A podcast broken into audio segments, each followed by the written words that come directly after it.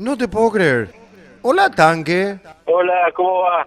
¿Cómo te va, Tanque Ferreira? Bien, todo bien, todo tranquilo. Vos sabés que hace un tiempito que estamos tratando de comunicarnos contigo. Y bueno, ahora una sorpresa, una sorpresa porque nos estábamos acordando de ese, ese- esa final. Justamente hoy Cerro Porteño juega en esa ciudad de Belo Horizonte ante el Mineiro. Y bueno, y recordábamos ese partido y, y nosotros que somos olimpistas, o sea, al menos yo que soy olimpista fanático y que inclusive estuve en esa final, hasta ahora es como que nos duele después de tantos años haber perdido esa final de la Libertadores, Tanque. Eh, sí, lógi- eh, lo mismo me pasa a mí, lógicamente, ¿no? Eh, uno por ahí se pone a pensar y dice que por ahí no merecíamos perder esa final. Habíamos hecho todo durante toda la Copa, yo creo que hicimos un esfuerzo gigante durante toda la Copa para, para poder coronar, ¿no? Pero bueno, el destino quiso que, que sea así no nos tocó a nosotros, pero bueno, como, como te pasa a vos y al- resto de, de la gente de Olimpia, a mí me pasa lo mismo, pero bueno, son cosas que pasan y, y bueno, uno tiene que entender que se dio así. Exactamente, decía recién Tanque también acerca de, de- cómo fue todo, porque vos decías también que Olimpia tuvo una extraordinaria copa, y, y más todavía porque habíamos ganado ese partido en el Defensores del Chaco 2 a 0, allá en Belo Horizonte había terminado el primer tiempo 0 a 0 con esa ventaja todavía del Olimpia.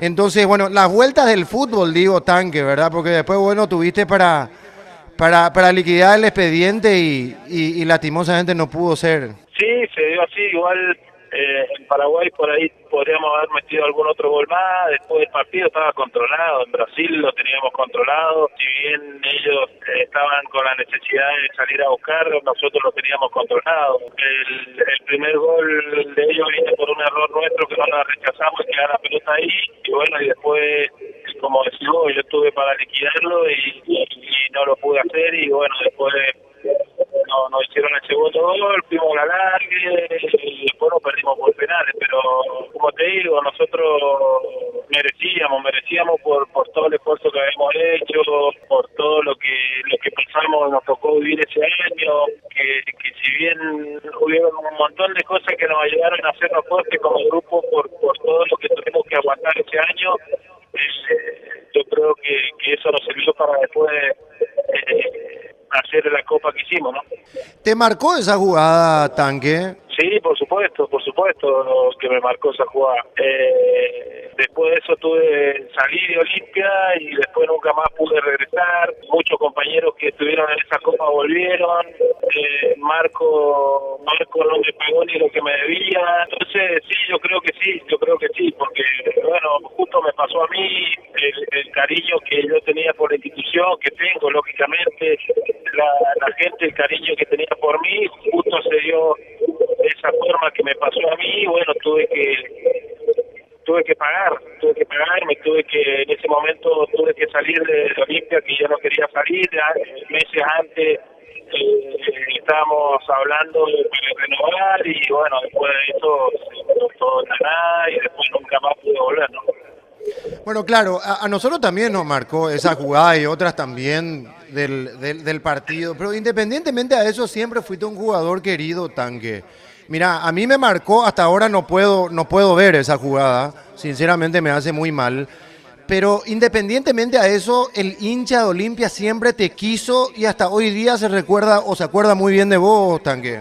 Sí, eso eso lo tengo lo tengo presente porque bueno a través de, las redes sociales le hacen llegar el cariño a uno. Cuando me toca ir ahora por por esto de la pandemia no he podido viajar pero siempre voy y la gente me trata con mucho cariño porque sabe sabe todo lo que lo que yo me entregué por la institución yo siempre di, al- di, di el máximo de mí eh, tuve que jugar lesionado, jugué lesionado. Eh, cuando tuve que descar- descartar otra oferta para ir a Olimpia, fui y sabía que no estaba bien económicamente, hacía mucho que no pagaban.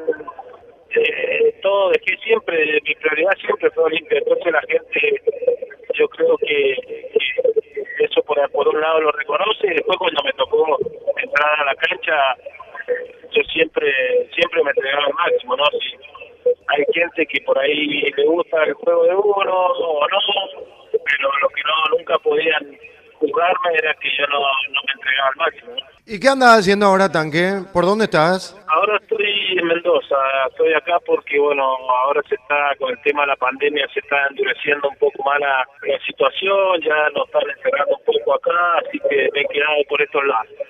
¿Y, en qué estás trabajando, Tanque? Ahora, ahora estoy a la espera de, ver qué hago.